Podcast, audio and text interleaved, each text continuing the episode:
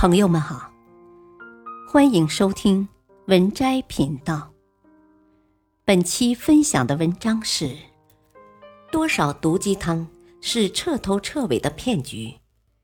二，真相：哈佛的大部分图书馆每晚统一零点闭馆，只有一个叫 Lamont 的图书馆是二十四小时全天候开放。而该图书馆半夜的真实状况是这样的。我们看到拍照的图片是寥寥数人。要知道，哈佛的学生也是人，即使每天学习任务再繁重，也不可能废寝忘食。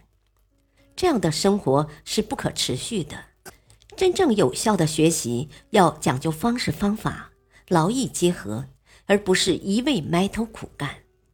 而且，哈佛大学的校训其实只有一个拉丁文单词 “veritas”。意为真理。四，毒鸡汤。NASA 专家不如小学生。NASA 实施阿罗伯登月计划的时候，遇到过一个难题：宇航员如何在太空中书写记录？因为太空是失重状态，普通的钢笔、圆珠笔没有了重力作用，墨水根本出不来。很多科学家埋头钻研了好长时间。耗资近两百万美元，也没造出一种可以符合要求的太空笔。当时 NASA 向全国征集解决方案，有一个小学生寄来一封信，内容只有一句话：“试过铅笔没有？”这则毒鸡汤让普通人拍手称快，享受了一把平民碾压科学家智商的快感。美其名曰“突破思维的墙”。真相。其实，在当时的太空项目里，最初考虑的就是木质铅笔，但在失重环境下，铅笔使用后的碎屑会变成悬浮颗粒物，漂浮在空中，给宇航员造成很大的困扰。所以在初期，这个方案就被排除了。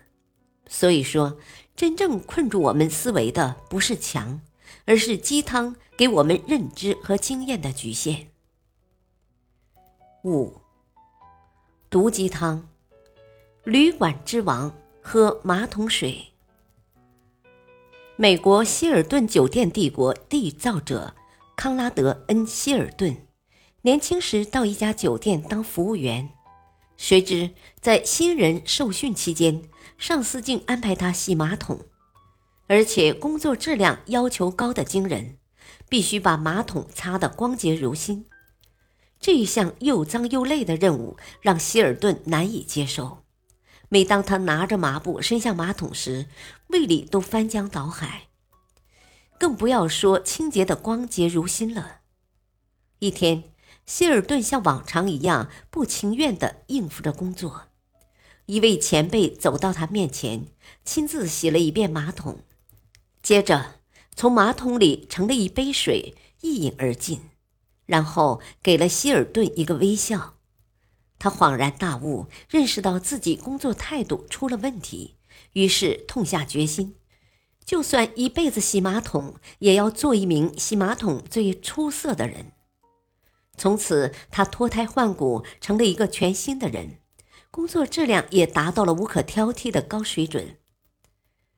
为了检验自己，希尔顿也多次喝过马桶水。经过了多年的辛勤工作，他终于成为了世界著名的旅馆之王。真相：这是学酒店管理的同学上课都会听到的毒鸡汤，但现实中绝不可能这么夸张。要知道，马桶是 U 型结构。日常清洗是接触不到连接口的，也就是说，下面的管道壁常年得不到清洗。这种情况下的马桶水依然是肮脏不堪的。而且，希尔顿之所以能成为旅馆之王，靠的是全方位碾压常人的智慧与努力，再加上一些机遇。这一切绝不是只把马桶擦拭的光洁如新。就能做到的。六，毒鸡汤，社会爹空手套白狼。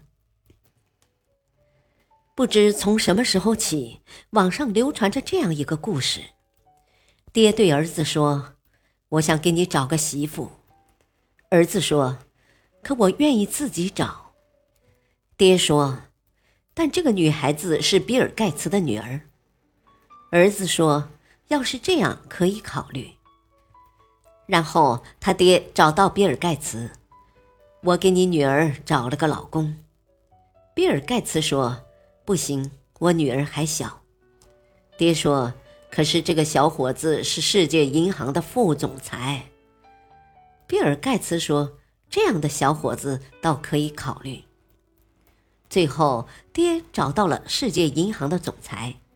我给你推荐一个副总裁。总裁说：“可是我有太多副总裁了，多余了。”爹说：“可是这个小伙子是比尔盖茨的女婿。”总裁说：“这样啊，那没问题。”最后，儿子娶了盖茨的女儿，当上了世界银行的副总。